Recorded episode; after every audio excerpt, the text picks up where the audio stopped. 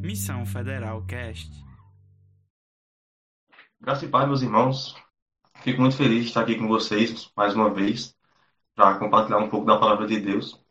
E desde já queria convidar vocês a abrir a Bíblia na carta que Paulo escreveu aos Filipenses, aí no capítulo 1, e estaremos hoje estudando os versículos 12 ao 18. Diz assim a palavra do Senhor.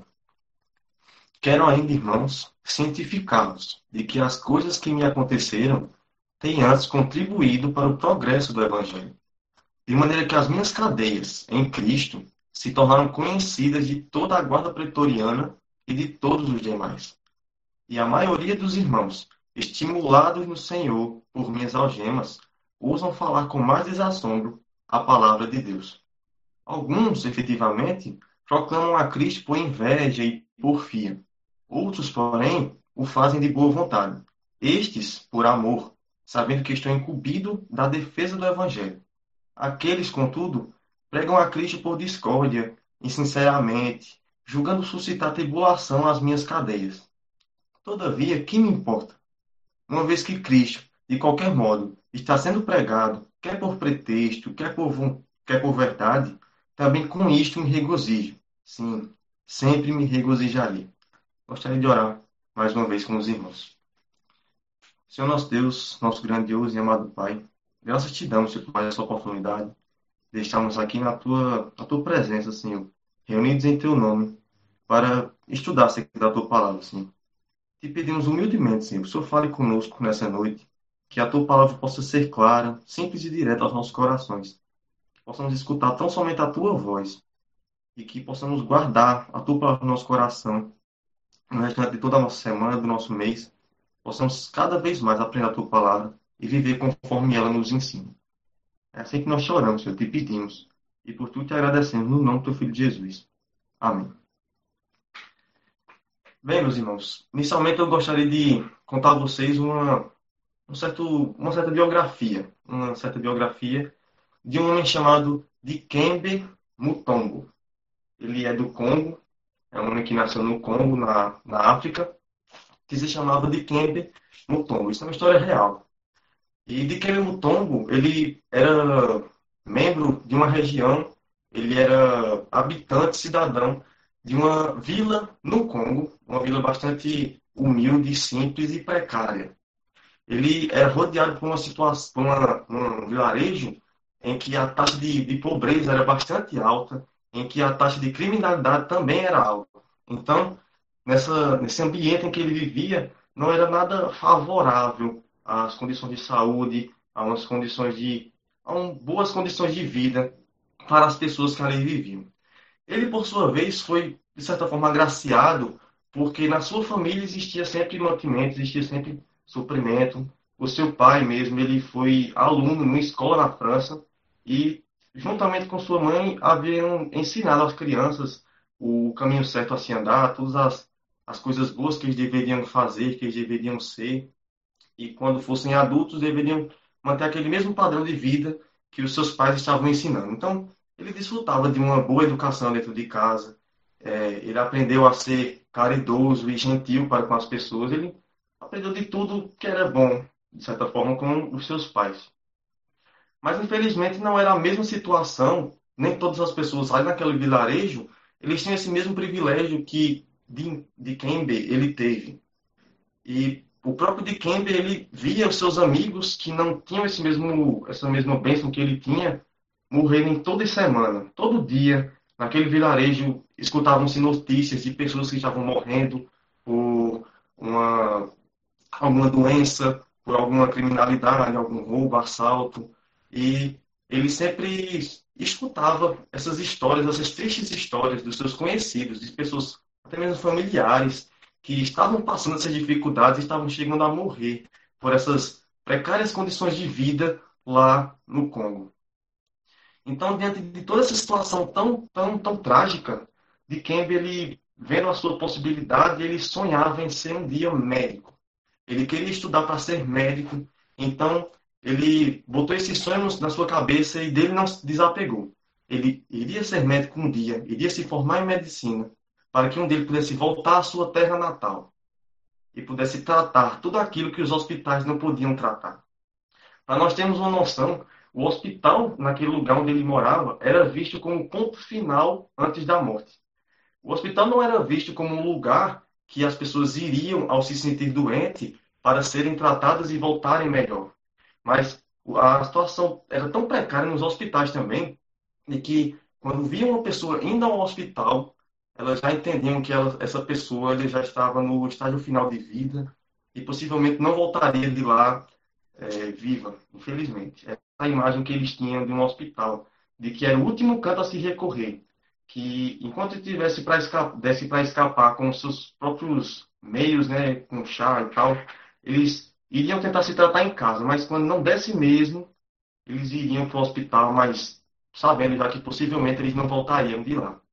Então, é uma situação muito triste que motivou de Kembe a querer estudar medicina e a buscar esse sonho tão ferrenhamente, para que um deles pudesse voltar e tratar com o povo da sua cidade de um modo que os médicos daquele ambiente não estavam conseguindo cumprir. Cumprir uma função que era dos hospitais, mas que os hospitais não estavam conseguindo é, efetuar devidamente.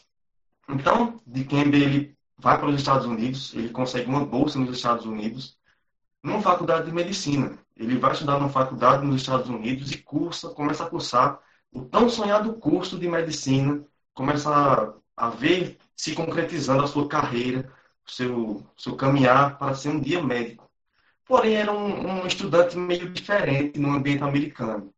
Um homem de mais de dois metros de altura, no ambiente americano, em que os esportes são bastante populares, especialmente o basquete, que é o que eu quero chegar nesse momento, acabou fazendo com que aquele estudante fosse visado por um treinador de um time de basquete da universidade. Aquele rapaz que estava acima da média de altura dos seus colegas de classe, ele estava sendo visto com grande potencial de ser um grande jogador de basquete no futuro. Então, o treinador, que era um ex-jogador de basquete profissional, o treinador Johnson, ele convidou então de Kembe a fazer parte do time de basquete. Mas de Kembe ele não tinha tanta afinidade com o basquete. Ele já havia tentado ingressar em outros esportes, como futebol, que ele foi goleiro, ele tentou se aventurar no atletismo, mas ele não gostava de basquete, ele não imaginava é, a vida dele sendo dedicada a um jogo de basquete. Mas, falando com seu pai, o seu pai queria, incentivava a ele entrar nesse time. Ele pediu então ao treinador um tempo. Ele pediu, dê um tempo para pensar e analisar essa sua proposta. Então, o treinador Johnson ele deu esse tempo de um ano. E, findando esse ano, ele analisou a situação em que ele queria ser médico, mas estava sendo chamado, incentivado por seu pai a entrar no time de basquete. Ele ponderou todas as coisas e no final ele decidiu aceitar a proposta do treinador. Então ele ingressou no time de basquete e passou a ser treinado por Johnson. E no time de basquete ele já de cara é, recebeu bastante destaque.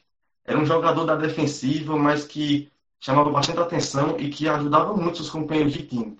De quem ele estava se destacando muito no basquete pela sua altura. Ele conseguia impedir que os adversários fizessem a cesta, fazendo bloqueio e chamava bastante atenção por onde ele passava. Mas até que teve um jogo em que um acidente aconteceu com ele, em que uma das jogadas resultou na queda dele no chão, batendo com o queixo no chão da quadra. E com essa batida ele quebrou seu queixo e ficou então impossibilitado de continuar jogando basquete. E possivelmente ele podia ter pensado: isso é um sinal para que eu abandone essa vida de basquete e volte a buscar aquele sonho que eu tanto queria, de ser um médico, e trazer saúde para a população da minha terra natal. Porém, o treinador ainda insistiu para que ele continuasse jogando basquete, porque o treinador ele via futuro naquele menino. E o seu pai também me incentivava, dizendo: continue no time, continue. O treinador está vendo que você tem futuro nisso, porque você não, não dá mais uma chance. Então, de Kemba estava mais uma vez com a decisão em suas mãos. Estava com um turbilhão de pensamentos em sua mente. E a decisão que ele tomou, nós iremos ver no final desse estudo. Mas é incrível como existem momentos em nossa vida em que estamos caminhando em uma, um planejamento que nós fizemos.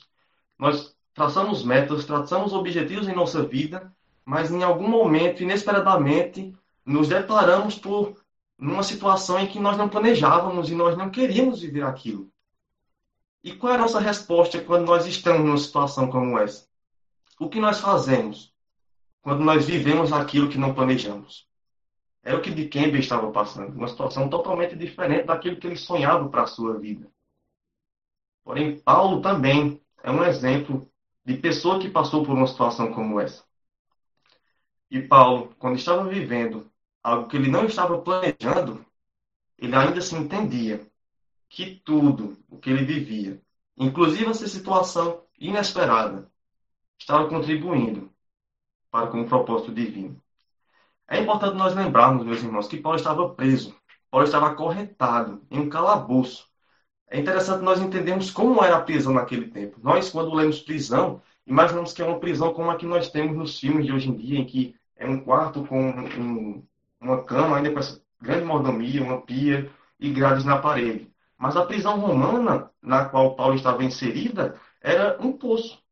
Paulo estava jogado dentro de um buraco, acorrentado é, maltratado e mal visto pela sociedade, como um verdadeiro indigente. Estava jogado e menosprezado pelos outros. Estava passando por essa situação tão deplorável. Estava limitado geograficamente. Contudo, ele entendia que estava sendo usado por Deus para levar a mensagem de Cristo. Por mais que ele não entendesse como, naquele momento, ele entendia que, de certa forma, Deus estava agindo na vida dele. E essas condições de Paulo eram escandalizadoras.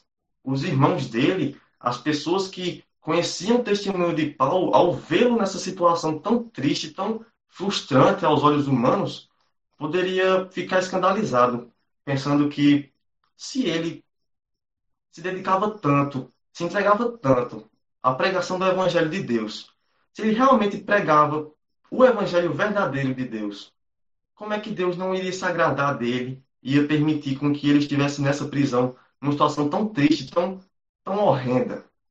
Será mesmo que Paulo pregou o verdadeiro evangelho? Será que Paulo é realmente chamado por Deus? Será que esse evangelho que Paulo nos apresentou, no qual nós cremos, que é o mesmo que está sendo o motivo das prisões dele, é de fato o evangelho da salvação de Deus? Então, poderiam estar havendo essas, esses questionamentos na mente dos cristãos lá em Filipos, e ciente dessa possibilidade, Paulo, ainda no começo da carta, ainda no, no capítulo 1, ele já, já alerta aos irmãos que essas cadeias, essas prisões que ele estava passando, antes de tudo, estavam contribuindo para o progresso do Evangelho. Paulo havia largado tudo o que fazia por causa da mensagem. E por causa dessa mensagem estava agora preso. Porém, isso não foi suficiente para que os olhos de Paulo se limitassem ao ambiente em que ele estava. Mas ele enxergava além. Paulo enxergava um Deus que está acima de qualquer situação, que tem soberania sobre qualquer situação, domínio sobre N circunstâncias, e que pode usar dessas tais circunstâncias para o progresso do seu reino, para o avanço do seu evangelho. Uma situação dessa pode levar o ser humano a, a desanimar e a desistir. Porém, nós vamos aprender hoje, com o exemplo vivido por Paulo e o exemplo dado por Paulo, de que não é bem assim. Não é essa a exata expressão, a exata atitude que nós, como povo de Deus, como povo cristão, devemos ter. Então, diante dessa segurança apresentada por Paulo nesses versículos que nós lemos, nós aprenderemos a cumprir a nossa vocação, independente de duas coisas, independente de duas circunstâncias, independente do lugar, como nós veremos nos versículos 2 a 14, independente também das pessoas, como nós veremos que Paulo estava tendo algum problema com as pessoas, do versículo 15 a 18. Então, em primeiro lugar, veremos como cumprir a nossa missão, independente do lugar. Então, como havia dito a vocês, o apóstolo Paulo prontamente já disse: meus irmãos, entendam, não se, não se escandalizem com essa prisão, isso que eu estou passando agora não é motivo de escândalo, não deve ser tomado como algo frustrante ou decepcionante da parte de vocês. Nada disso. Se essa for a ideia que vocês têm em mente, peço-lhes que abandonem essa ideia já, porque não é isso que aconteceu. Essa prisão não foi uma frustração no plano de Deus, ou nem é mesmo a prova de que Deus me abandonou. Muito pelo contrário. Essa prisão que eu estou vivendo agora, que eu estou passando agora, eu sei que Deus está se utilizando dela para contribuir para o progresso do Evangelho.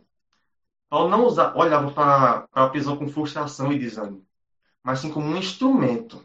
A prisão não era um impedimento, mas sim um instrumento por Deus, usado por Deus, para a pregação da sua própria mensagem, a qual Paulo estava pregando e continuava pregando até mesmo preso, algemado e acorrentado jogado dentro de um calabouço. Os fiéis, ao verem um homem desse jeito, poderiam pensar em coisas. Mas Paulo então logo explica que essas prisões é, estão sendo usadas por Deus sim, e não são motivos de escândalo. Nessa situação, o apóstolo estava tendo acesso a outras pessoas que possivelmente nunca ouviriam falar do evangelho se não fosse a prisão de Paulo. Os soldados romanos, como será que Paulo chegaria a esses soldados se eles estivessem em uma das suas viagens missionárias, saindo de cidade em cidade pregando o evangelho, será que ele chegaria aos soldados? Será que ele chegaria nas pessoas que convivem com os soldados? Será que ele chegaria nas pessoas daquela, das igrejas que se situavam na circunvizinhança da sua prisão? Então, Paulo ele entendia que ele estava diante de uma situação diferente, fato, mas que essa situação diferente não deveria ser vista por ele como algo que não deveria ser notado, não deveria ser aproveitado. Ele não desperdiçou o momento em que vivia por não ser o que ele esperava viver. Ele pregou onde ele estava. Paulo não esperou é, cumprir a sua viagem missionária que ele estava planejando ir para tal cidade, não. Lá naquela cidade eu pregaria o evangelho. Ele estava agora numa cadeia. Mas mesmo assim entendeu que Deus queria que ele, naquela cadeia, utilizasse naquele ambiente para pregar o Evangelho, porque essas pessoas que agora estavam com ele eram dignas também de escutar o Evangelho de Cristo.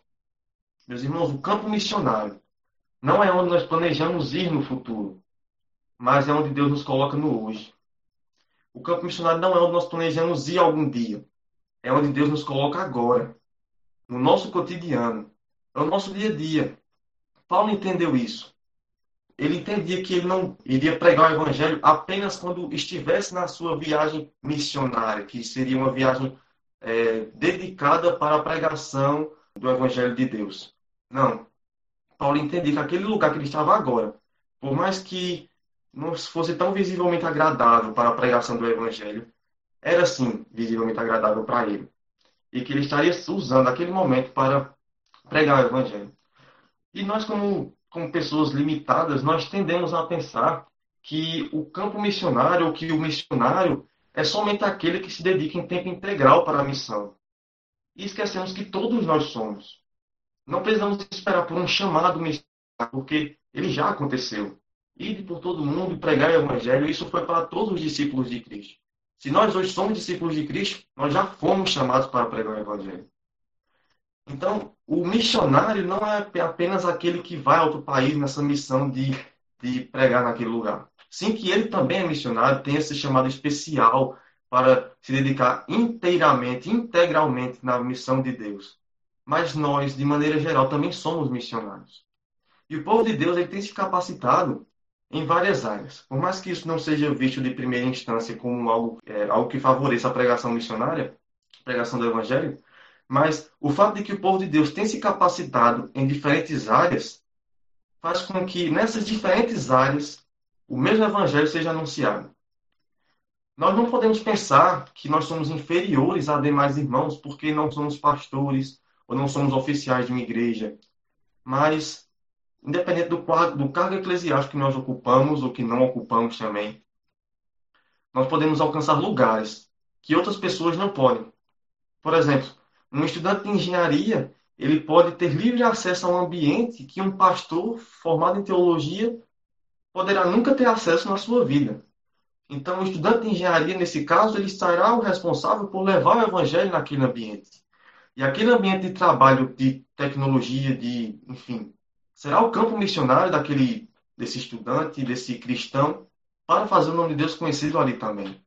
Ele não precisa esperar ir para um campo, ir para as ruas e bater de casa em casa para pregar o evangelho. Mas o lugar onde ele trabalha já pode ser denominado um campo missionário para a vida dele. Já pode ser denominado como um lugar em que ele estará entregando a mensagem de Deus através do testemunho da sua vida, ou até mesmo pela pregação verbal da palavra do Senhor. Então, nós somos missionários onde nós estamos. Que sejamos missionários onde nós estamos. Pois o lugar onde Deus nos colocar é ali que Deus quer que nós preguemos. É onde Deus quer que a gente pregue. Então, Paulo, ele entendia que de alguma forma a sua prisão, ele seria usada por Deus para para anunciar sua, seu evangelho, para anunciar os seus feitos aqui na terra. Mas ele, mesmo sem entender perfeitamente, a sua própria cadeia estava de modo meio que automático anunciando o evangelho de Cristo. Mesmo Paulo, o, o simples Paulo, o simples Paulo, o simples fato de Paulo estar preso já era suficiente para que o evangelho fosse conhecido entre as outras pessoas também. Paulo, mesmo sem fazer nada, mesmo sem entender a situação, já estava numa situação usada por Deus para fazer o seu nome conhecido entre as outras pessoas. O motivo dessas cadeias já estava sendo conhecido. Não é que o fato de uma pessoa estar preso faz com que o evangelho seja pregado, mas o motivo da, da prisão. E o motivo da prisão de Paulo era Cristo. E esse motivo também estava acompanhando a conversa de que é, Paulo estava preso. No versículo 13, nós vemos de Paulo afirmando que de maneira que as minhas cadeias em Cristo se tornaram conhecidas. Então, o simples fato de Paulo estar preso, mesmo estando acorrentado, se não tivesse escrito carta nenhuma, o motivo pelo qual Paulo havia sido preso já era suficiente para fazer o nome de Deus conhecido entre os soldados. E os soldados, conhecendo o motivo, já poderiam conversar com seus familiares. Os seus familiares, conhecendo o motivo para com que esse irmão foi preso, sabendo que ele, mesmo na prisão, continuava sendo alegre em Cristo, já era suficiente para eles entenderem e começarem a se questionar: meu Deus. Assim, eles não iam falar meu Deus, né? Se eles não conheciam ainda. Mas pensar: nossa, o que será que move o coração de Paulo a ponto de ele estar preso por causa disso não abandonar essa fé de jeito nenhum? Deve ter alguma coisa nesse, nesse evangelho pregado por Paulo que faz com que ele tenha tamanha transformação e tenha tamanho é, firmeza naquilo que ele está pregando. Então, Paulo era tão dedicado à obra de Deus que, mesmo sem falar, ele já estava vivendo o seu chamado e o, o cumprimento do, da sua missão, que é anunciar Cristo aos gentios, já estava sendo executado também. Na mitologia existe aquele rei chamado Midas, né? Que tudo que Midas tocava virava ouro. No caso de Paulo, tudo que ele tocava virava um meio para pregar o evangelho. É, é incrível o modo como as circunstâncias, por mais adversas que sejam, pouco importavam para Paulo e muito menos para Deus. Deus ele operava a sua obra do mesmo jeito, independente da situação. Deus é poderoso demais, meus irmãos, e não existe circunstância que seja capaz de interromper os planos de Deus. Nós às vezes imaginamos, caramba, estamos numa situação como essa, será que como será que o plano de Deus vai ser executado na minha vida agora? Meu irmão, isso não importa. O que importa é que ele vai ser executado sim. Paulo entendia isso com bastante firmeza.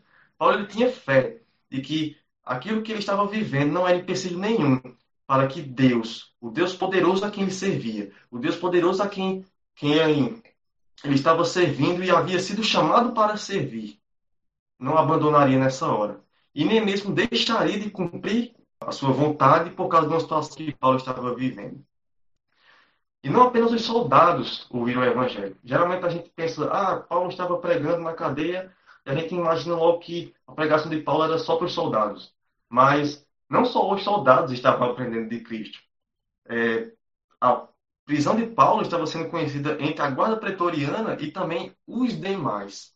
Pessoas que não haviam possivelmente ligação nenhuma com o exército, com o Império Romano, também estavam conhecendo de Deus, também estavam conhecendo de Cristo, tudo isso pelo testemunho de Paulo.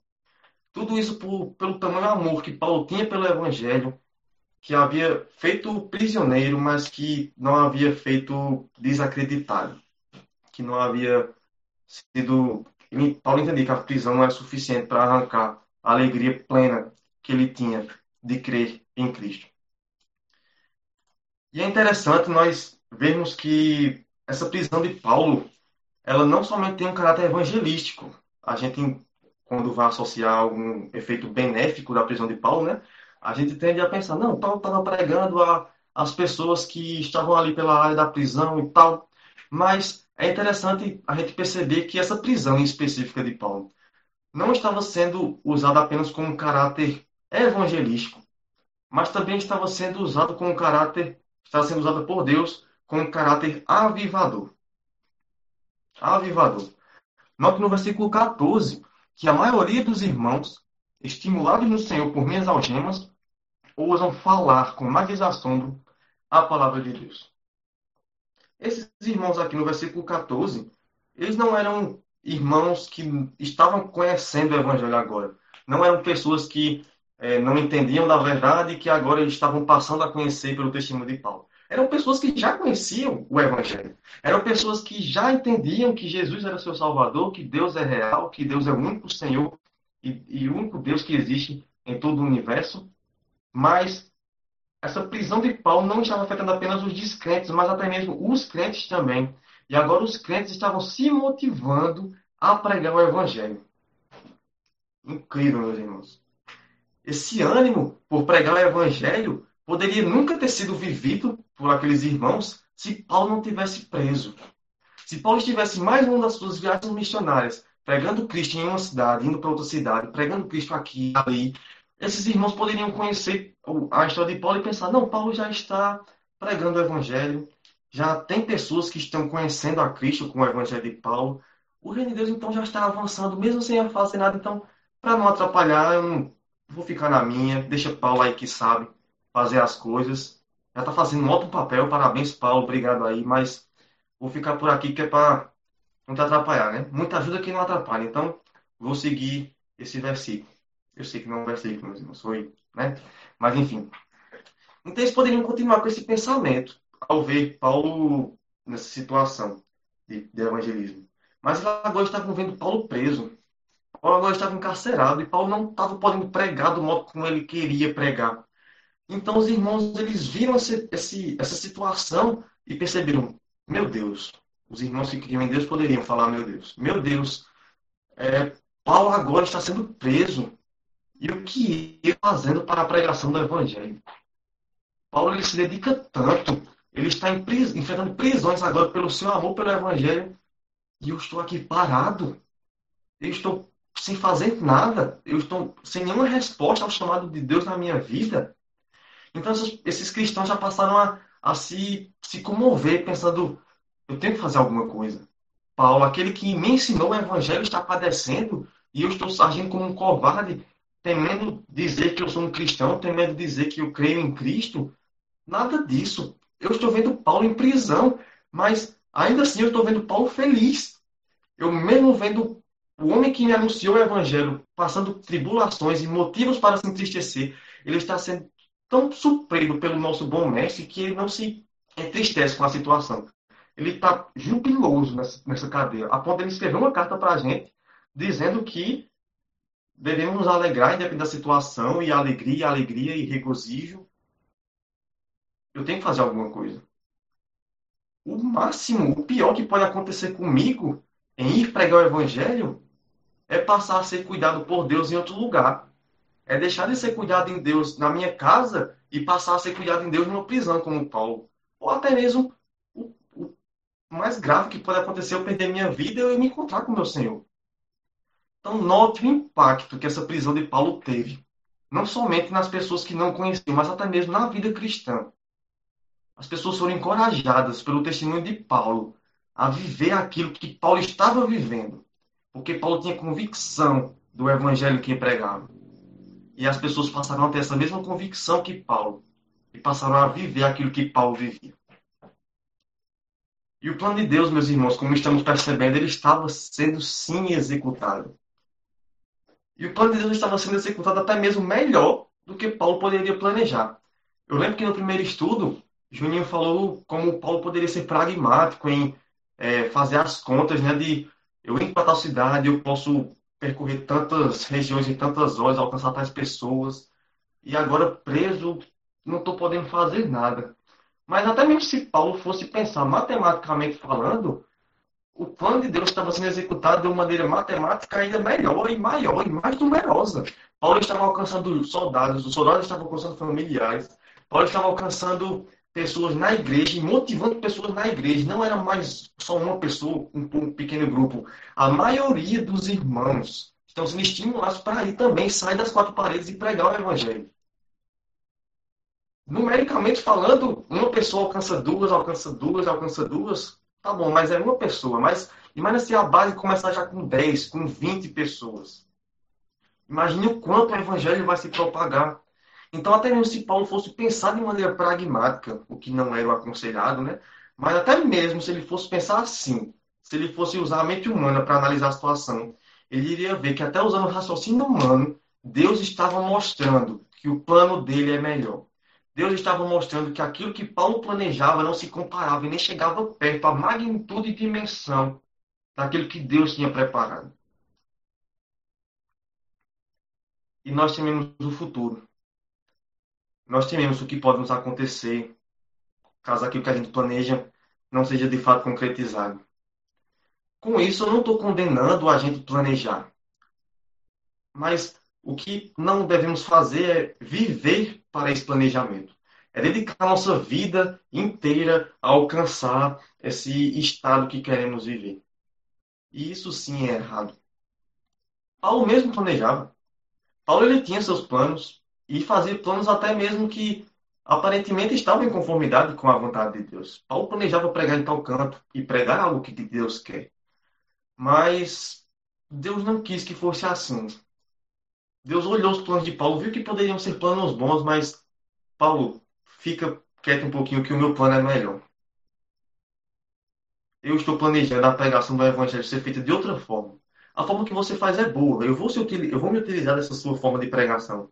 Mas vou utilizar agora de outro jeito. Você vai ser preso.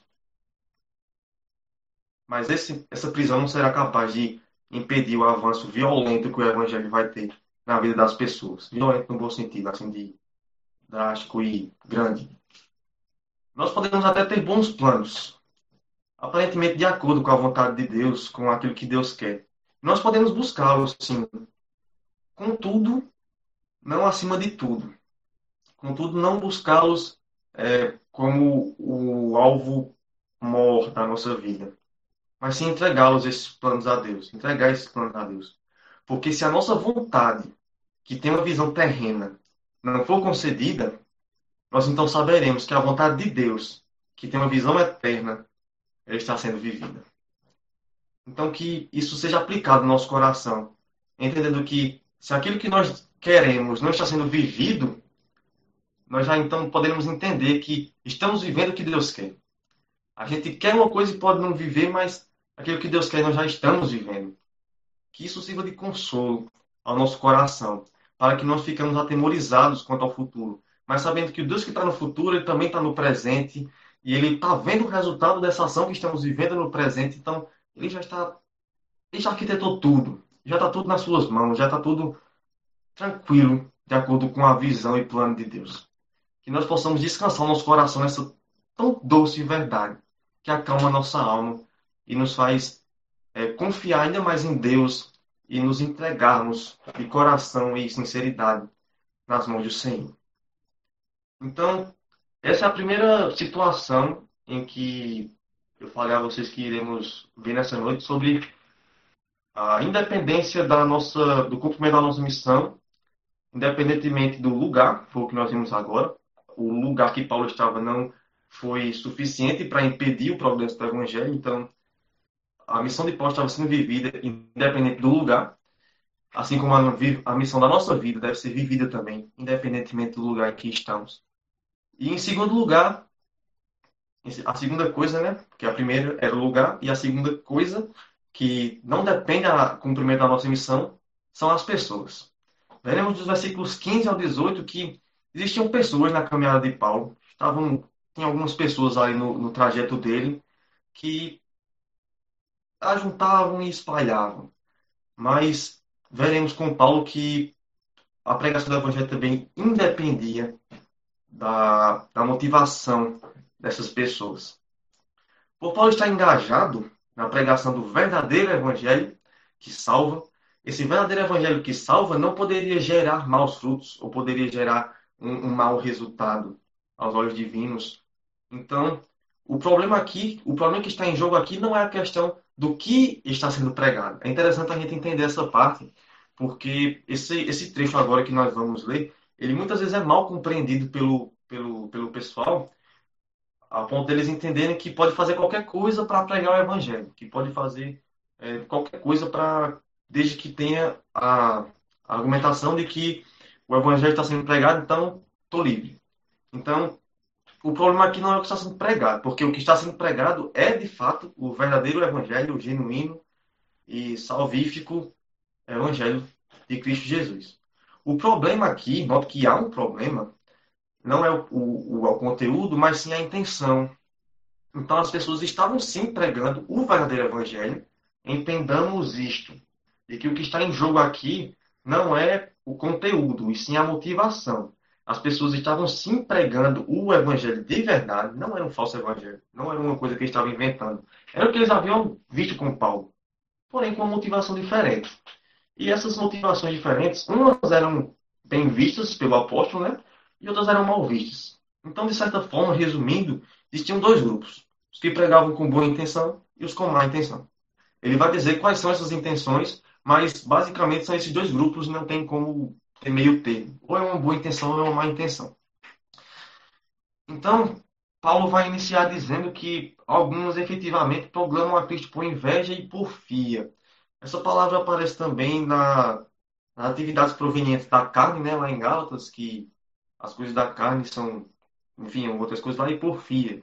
Essa palavra porfia, ela significa rivalidade ou competição. Rivalidade, para melhor entendermos aqui a situação. Então, algumas pessoas estavam pegando o evangelho de Cristo por ter inveja e com uma intenção de rivalidade, fazer rivalidade com Paulo. Isso fica meio estranho da gente entender como é que alguém poderia pregar uma mensagem tão linda e tão bela com tais motivações.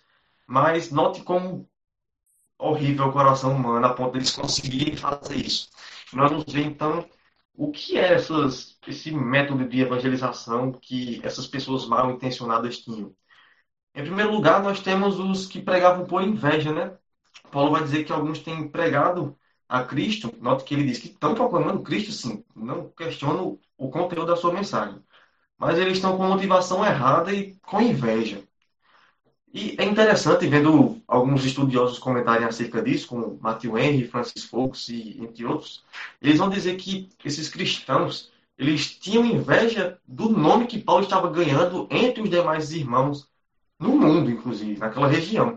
Paulo estava sendo dedicado ao Evangelho de Cristo, à pregação do Evangelho, plantando igrejas em vários lugares em que ele estava passando. Isso fazia com que as igrejas, por ter sido plantadas por Paulo, conhecessem Paulo. Então essas pessoas conheçam, começavam a, a falar de Paulo, e o nome de Paulo estava sendo conhecido e discorrido entre os irmãos. E existiam pessoas que estavam olhando por tudo isso e ficavam com inveja. Meu Deus, Paulo está fazendo a mesma coisa que eu faço, só que Paulo está sendo conhecido e eu não. Por que, que Paulo tem que eu não tenho? Por que Paulo está pregando e está sendo conhecido e eu não sou conhecido por ninguém? Eu queria ser assim. Não, Paulo não deveria estar tá passando por isso. Eu que deveria estar tá passando por isso.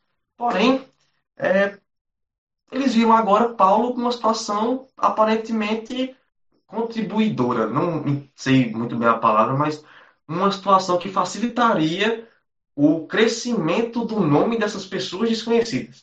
Então, essas pessoas que não eram conhecidas pelo, pela pregação do Evangelho estavam vendo agora Paulo preso, estavam vendo Paulo limitado. Então, poderiam pensar agora: Paulo está agora preso, ele não tem como ter o nome dele conhecido, ele não tem como sair pregando o Evangelho, então vamos sair pregando o Evangelho e vamos fazer nosso nome conhecido também. Então, as pessoas tinham esse tipo de motivação, como esses comentaristas vão dizer, que a inveja era tão grande que eles estavam indo pregar o evangelho, porque eles sabiam que o evangelho que Paulo pregou, sendo o verdadeiro evangelho, estava gerando resultado. Então, se eles quisessem ter o mesmo resultado, eles tinham que pregar a mesma coisa, ou seja, estavam pregando o verdadeiro evangelho. Por mais que com motivação diferente, mas estavam pregando o evangelho de fato. E queriam agora fazer obras tais como as de Paulo, para que o nome deles pudesse estar no mesmo patamar que o nome de Paulo. Então, Essa é a primeira motivação que, que aquelas pessoas tinham em pregar o evangelho. Viram a possibilidade de ter seu nome crescendo, viram a possibilidade de ter seu nome conhecido entre os demais, entre os demais irmãos. E também existiam aquelas pessoas que pregavam com insinceridade, como nós vamos ver nos versículos 17, no versículo 17, de que existiam pessoas que pregavam insinceramente. É, segundo Victor Fontana, um teólogo brasileiro, existiam possivelmente também pessoas que estavam pregando com ambição financeira. Essas pessoas viam as igrejas e viam que essas igrejas elas davam ofertas, mantimentos e, e apoio para as pessoas que estavam na obra missionária. Quero um exemplo? Filipos e Paulo. A igreja de Filipos ela tinha é, essa prática de levar ofertas até Paulo para que Paulo pudesse dar continuidade à pregação do evangelho. E essas pessoas olharam essa situação e, caramba, eu também quero receber essas, esses presentes. Quero receber também uma oferta missionária para poder me manter. Então, se Paulo recebe pregando o evangelho, vou pregar o evangelho também. Então passaram a pregar o evangelho, visto que Paulo estava preso, eles então queriam buscar substituir Paulo, de modo que eles estariam agora no lugar em que Paulo estava, para que as ofertas que iriam para Paulo fossem agora para eles. Então, com essa ambição gananciosa, notem quão feio é o coração humano e as ambições que cercavam o coração daqueles homens. Mas Paulo tinha noção de, assim como nós devemos ter, de que se estamos pregando o evangelho, naturalmente haverá resistência. Paulo entendia que a pregação do evangelho tinha como consequência a, a resistência por parte de pessoas não regeneradas. Então, por mais triste que seja, que fosse para Paulo ver pessoas trabalhando, visando o mal de outra pessoa, ele entendia que aquilo era natural e Paulo pouco importava com isso. Havia umas pessoas que, como vai, vai ver no versículo 17, que achavam que fazendo isso aumentavam a tribulação de Paulo. Que coisa horrível a pessoa trabalhar para aumentar a tribulação do outro. Então, que isso também sirva de aplicação para nós. Que a gente entenda que a nossa vida de pregação do Evangelho não resultará em chão de rosas. Possivelmente vai resultar num chão com o caule das rosas, né? cheio de espinhos. Porque a pregação do Evangelho ela gera uma certa resistência para com as pessoas que ainda não foram regeneradas. Porque o evangelho para nós é poder de Deus, mas para outros é perdição. Então, vai acontecer com certeza em alguma hora ou outra de nos depararmos com alguma, alguma situação desagradável para nós, de resistência, em que pessoas possam buscar fazer algo contra nós, contra o avanço da nossa missão, mas que nós cientes disso, já estejamos nos preparando psicologicamente, mentalmente, emocionalmente, para que quando esse dia chegar, nós não sejamos, nós não sejamos esmorecidos e nem enfraquecidos. Mas nem tudo era frustração para o apóstolo Paulo, né? Existiam pessoas também que estavam pregando o evangelho de verdade com a motivação de verdade. Então, no versículo 16, Paulo vai dizer, no versículo 15, né, no final, vai dizer que outros, porém, fazem o fazem, ou seja, pregam o evangelho por boa vontade. E esses que pregam por boa vontade, pregam com amor, sabendo que eu estou incumbido da defesa do evangelho. Então, graças a Deus, Paulo tinha algumas pessoas para quais olhar e, e se alegrar, vendo que essas pessoas estavam pregando com sinceridade e fé. Então, os cristãos estavam anunciando a, a Cristo também com as motivações certas nós podemos dizer que eles tinham tanto amor para com a mensagem, tanto para com Paulo. Eles amavam a mensagem de Deus. Não é à toa que eles se converteram a ela, por causa dela, através dela. Mas eles também amavam aquele, a, aquele quem havia ensinado a mensagem a eles. E por ter esse duplo amor, né, tanto para, com a mensagem para com o mensageiro, eles pregavam de boa vontade também o evangelho de Cristo. Esse o fato de Paulo estar preso encorajou os irmãos a servirem. Tem uma ação do Espírito Santo, as pessoas estavam vendo a possibilidade do, do reino parar de avançar. O Espírito Santo ele estava levando a mente dos irmãos de que era possível que o reino de Deus parasse com o não cumprimento da missão dos irmãos. Entendeu o que eu quero dizer? Então, o Espírito Santo mesmo fez com que os irmãos, vendo essa triste possibilidade, eles foram movidos em reagir em relação a isso. Em resposta a, essa, é, a esse movimento do Espírito Santo, o Espírito Santo os impulsionou a firmemente fazer aquilo que o apóstolo fazia. E o apóstolo Paulo não fazia por, com insinceridade, com ambição, egoísmo, ganância, nada disso. O apóstolo Paulo tinha amor pela palavra que ele pregava. Ele amava aquele a quem havia, aquele que havia chamado, a quem o havia chamado. Então as pessoas eles seguiram o exemplo de Paulo e por amar a Paulo eles sentiram motivação também de pregar com amor a mensagem de, de Cristo. É interessante, meus irmãos, a gente ver como a vida de Paulo ela gerava motivação no coração dos irmãos em Filipos, de uma tal forma que o testemunho de Paulo gerava vontade de viver o cristianismo pelas outras pessoas que conheciam Paulo. E quanto a nós? Será que o nosso testemunho está sendo, sendo visto pelas outras pessoas e está incentivando outras pessoas a viverem aquilo que nós pregamos? Ou estamos pregando uma coisa que nós não vivemos e a nossa conduta serve de enfraquecimento para a fé de outros, ou até mesmo para o afastamento dos outros em relação ao cristianismo. Meus irmãos, isso é uma coisa bastante séria. Será que as pessoas que nos conhecem, elas são motivadas a olhar para a nossa vida e viver o Evangelho de Cristo? Ou pensar, ser crente que nem fulano? Eu que não quero. Ou então, ser crente que nem fulano, então, assim eu quero. Então, eu quero, se for ser, eu quero ser daquele jeito. E nota aqui que Paulo ele não inclui essa motivação como uma motivação dos grupos do mal, dos mal intencionados. Né? Paulo ele não estava repreendendo as pessoas por estarem pregando em amor, possivelmente amando a ele também, usando a vida de Paulo como exemplo para pregar. Paulo não repreendeu isso pelos irmãos. Então, podemos entender que não é errado nós sermos usados como exemplo de vida cristã para outras pessoas mais próximas. Nós não podemos ser ídolos. Nós não podemos viver querendo ser o centro das atenções de uma, de uma pessoa, de um amigo nosso. Mas Paulo, ele era um exemplo próximo para aquelas pessoas que não viram Cristo pessoalmente.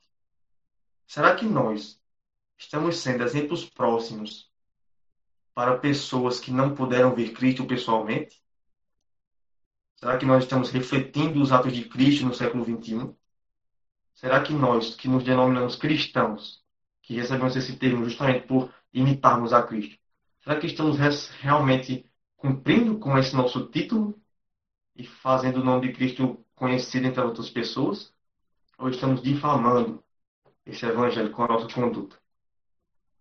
Que isso fique, que a gente possa repensar cada dia, cada momento, a respeito da nossa vida. Se estamos vivendo uma vida de acordo com a vontade de Deus, ou conforme a nossa própria vontade, de acordo com aquilo que os outros vão pensar de nós o que os outros vão pensar de nós, pouco importa, desde que estejamos, estejamos agradando a Deus. Então, no versículo 17, então, Paulo ele vai encerrar a sessão das pessoas que pregavam por boa vontade e vai então iniciar a sessão das pessoas que pregavam com má vontade, as pessoas mal intencionadas. Então ele vai dizer que existiam pessoas também que pregavam é, por discórdia, insinceramente, achando, julgando suscitar tribulação às minhas cadeias. É interessante alguns Nicodemos explicando essa, essa parte, dizendo que essas pessoas que pregavam por discórdia, elas realmente não concordavam com o evangelho, mas estavam pregando. Mas precisamos entender esse pregando que alguns Nicodemos ele, ele relata. Possivelmente pessoas devotas a César ou a qualquer que seja imperador no momento, elas poderiam ver Paulo pregando esse evangelho e não concordar absolutamente com nada que Paulo estava pregando. E usar da pregação de Paulo para levar essa pregação para os oficiais, para que esses oficiais possam condenar ainda mais Paulo por estar pregando tal absurdo de acordo com eles. Então era possível que essas pessoas pudessem chegar diante de um tribunal e dizer: Meritíssimo, esse homem ele está julgando que Jesus é o Senhor, mas nós sabemos que César que é o Senhor. Meritíssimo, ele está dizendo que ele, esse homem nasceu de uma virgem, foi escolhido por Deus para vir reunir o seu povo se juntar de volta com Deus, porque Somente pelo sacrifício de Cristo e somente pela fé que as pessoas têm em Cristo é capaz de haver religa esse religamento e não precisa observar as obras da lei. Meretismo, tu está vendo como é absurdo isso que Paulo está pregando. Mata esse homem, apedreja esse homem, encarcera esse homem, porque o senhor não concorda com, com o que ele está pregando, nós não concordamos, ele está sendo um rebelde com César. E, de certa forma, eles, usando de, dessa argumentação, eles estariam apresentando a mensagem de Paulo. É, eles, ao apresentar a mensagem com o intuito de aumentar a tribulação de Paulo, né, eles estavam, de certa forma, apresentando, inconscientemente, falando do evangelho que Paulo pregava para outras pessoas também. Então, Paulo ele engloba essas pessoas também como pregadores do evangelho, porque eles estavam anunciando, mesmo sem concordar, o evangelho de Cristo. Mas nós somos anunciadores do Evangelho. Isso não é uma pergunta, não é um condicional. Isso é uma afirmação. Nós somos anunciadores do Evangelho. Mas estamos cumprindo o nosso cargo? Será que a gente hoje está cumprindo com esse, com esse chamado que Deus nos fez de irmos e pregarmos o Evangelho onde quer que nós estejamos? E se, amém, estamos cumprindo, mas qual a motivação que nos leva a cumprir? Note que não basta também apenas pregar. Paulo também estava tentando para com a motivação que as pessoas tinham. Qual a motivação que nós temos hoje para pregar o Evangelho de Cristo? Nós hoje ficamos encantados vendo pastores que dedicaram sua vida, como exemplo Hernandes Dias Lopes, né, que a sua mãe fez a promessa de que se a gestação dela fosse bem sucedido, iria dedicar a vida do seu filho para, para o Evangelho. E hoje nós vemos Hernandes Dias Lopes, um, um nome conhecido aqui no do protestantismo no Brasil. Será que nós olhamos para essas pessoas e ficamos admirados pensando, uau, quero viver para esse Evangelho assim como esse homem viveu. Quero me dedicar para o Evangelho assim como esse homem viveu, para que eu possa servir a Cristo.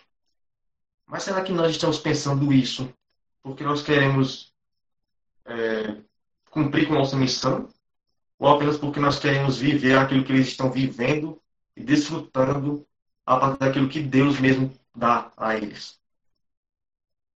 Qual é a nossa motivação? O que é que nos motiva a fazer a nossa missão? Será que estamos fazendo com a motivação certa? Ou com alguma ambição própria? Será que estamos com a nossa vontade alinhada com a vontade de Deus? Será que a vontade de Deus está aqui e a gente está querendo fazer isso aqui? Pensando em fazer o evangelho ser anunciado, beleza, para que meu nome seja conhecido como um baita pregador.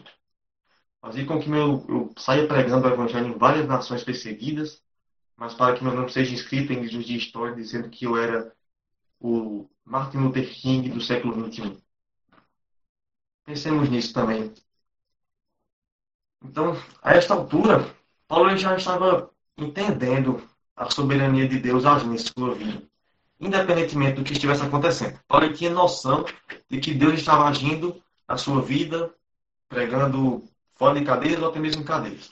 Ele estava preso, Deus usou a prisão como ferramenta para proclamar o evangelho. As pessoas estavam com motivação errada, Deus estava usando essas pessoas para que o seu evangelho verdadeiro fosse pregado também. Então, Paulo não estava precisando olhar para o presente. Paulo ele viu o futuro. Paulo era uma pessoa visionária. Isso é uma, pessoa, uma palavra meio mal vista, né? mas uma pessoa que tem visão, que olhava o futuro, olhava uma outra perspectiva de vida. E ele sabia como Deus tinha domínio sobre todas as coisas e sobre tudo em sua vida. Não importava a situação, o Senhor era e ainda é poderoso para usar cadeias, assim como usar pecadores, para fazer o seu nome conhecido, para levar o seu evangelho e avançar o seu reino aqui na terra. E até mesmo esses pecadores que estão levando o evangelho podem ser transformados pela mensagem que estão pregando, porque Deus é poderoso demais para fazer aquilo que a gente tem mesmo imagina. O evangelho Paulo tinha convicção também de que era poderoso para transformar até mesmo as motivações dessas pessoas. Elas estavam lidando com a verdade. Elas estavam conhecendo a verdade. Conhecereis a verdade e a verdade vos libertará é, usando ela numa verdadeira interpretação, né? Não como, enfim. Mas será que nós hoje vivemos sabendo dessas coisas?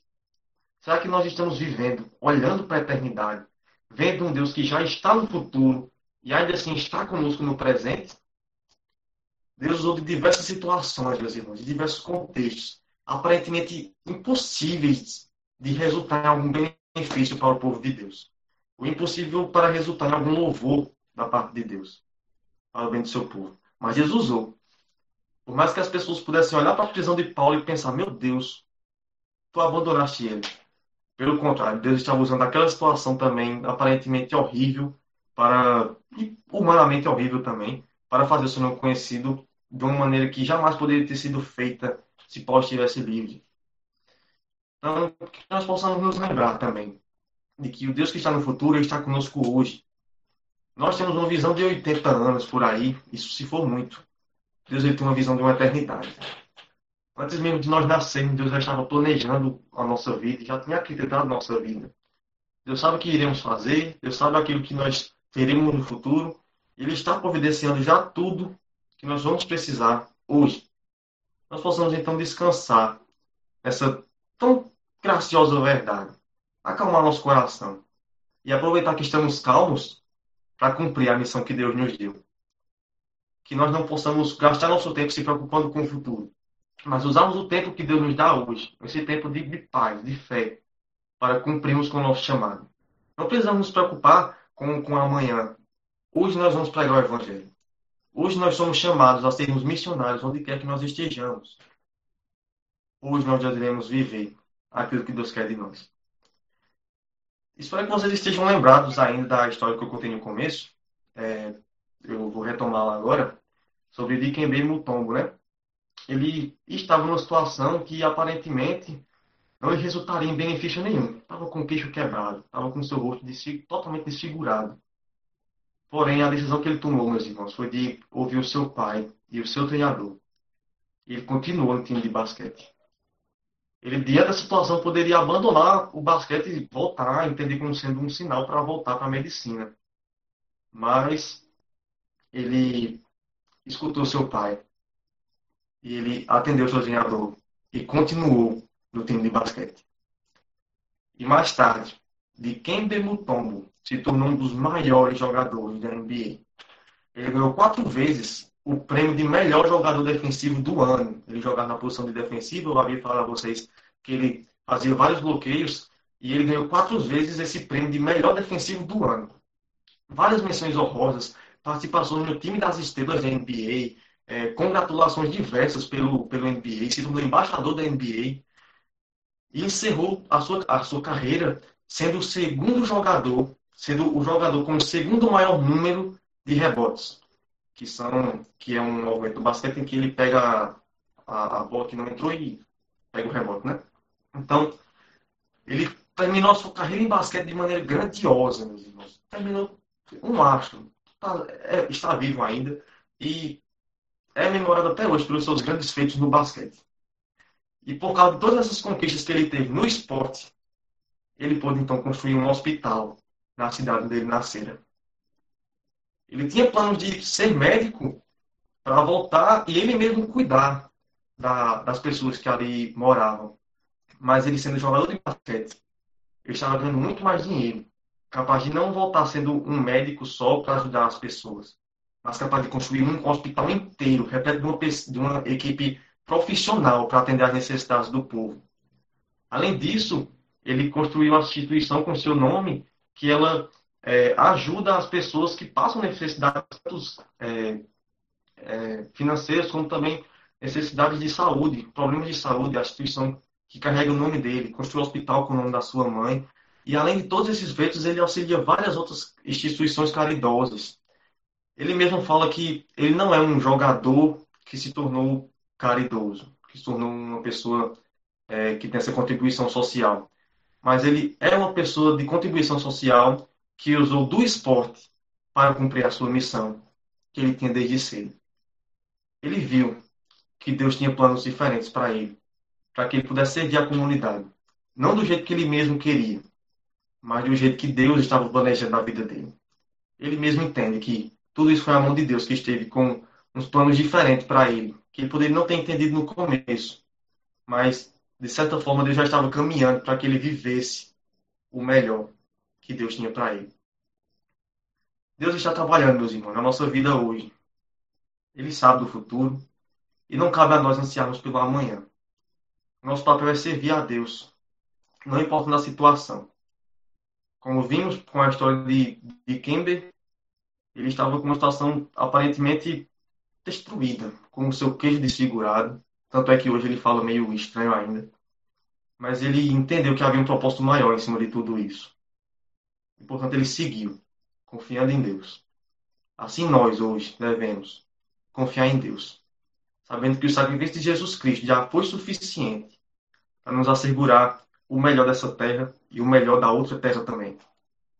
Então, mais importa cumprirmos aquilo que Deus quer de nossas vidas, sabendo que nossa vida é dele e que ele, o nosso querido Pai, que além de Deus soberano também é nosso Pai querido, está cuidando de nossas vidas muito melhor do que nós mesmos podemos cuidar. Que Deus nos abençoe, meus irmãos, que possamos meditar nessas palavras e entender o chamado que Deus tem nas nossas vidas. Possamos viver o hoje com uma perspectiva eterna. Que possamos hoje cumprir o nosso chamado. Que Deus nos abençoe. No nome de Jesus.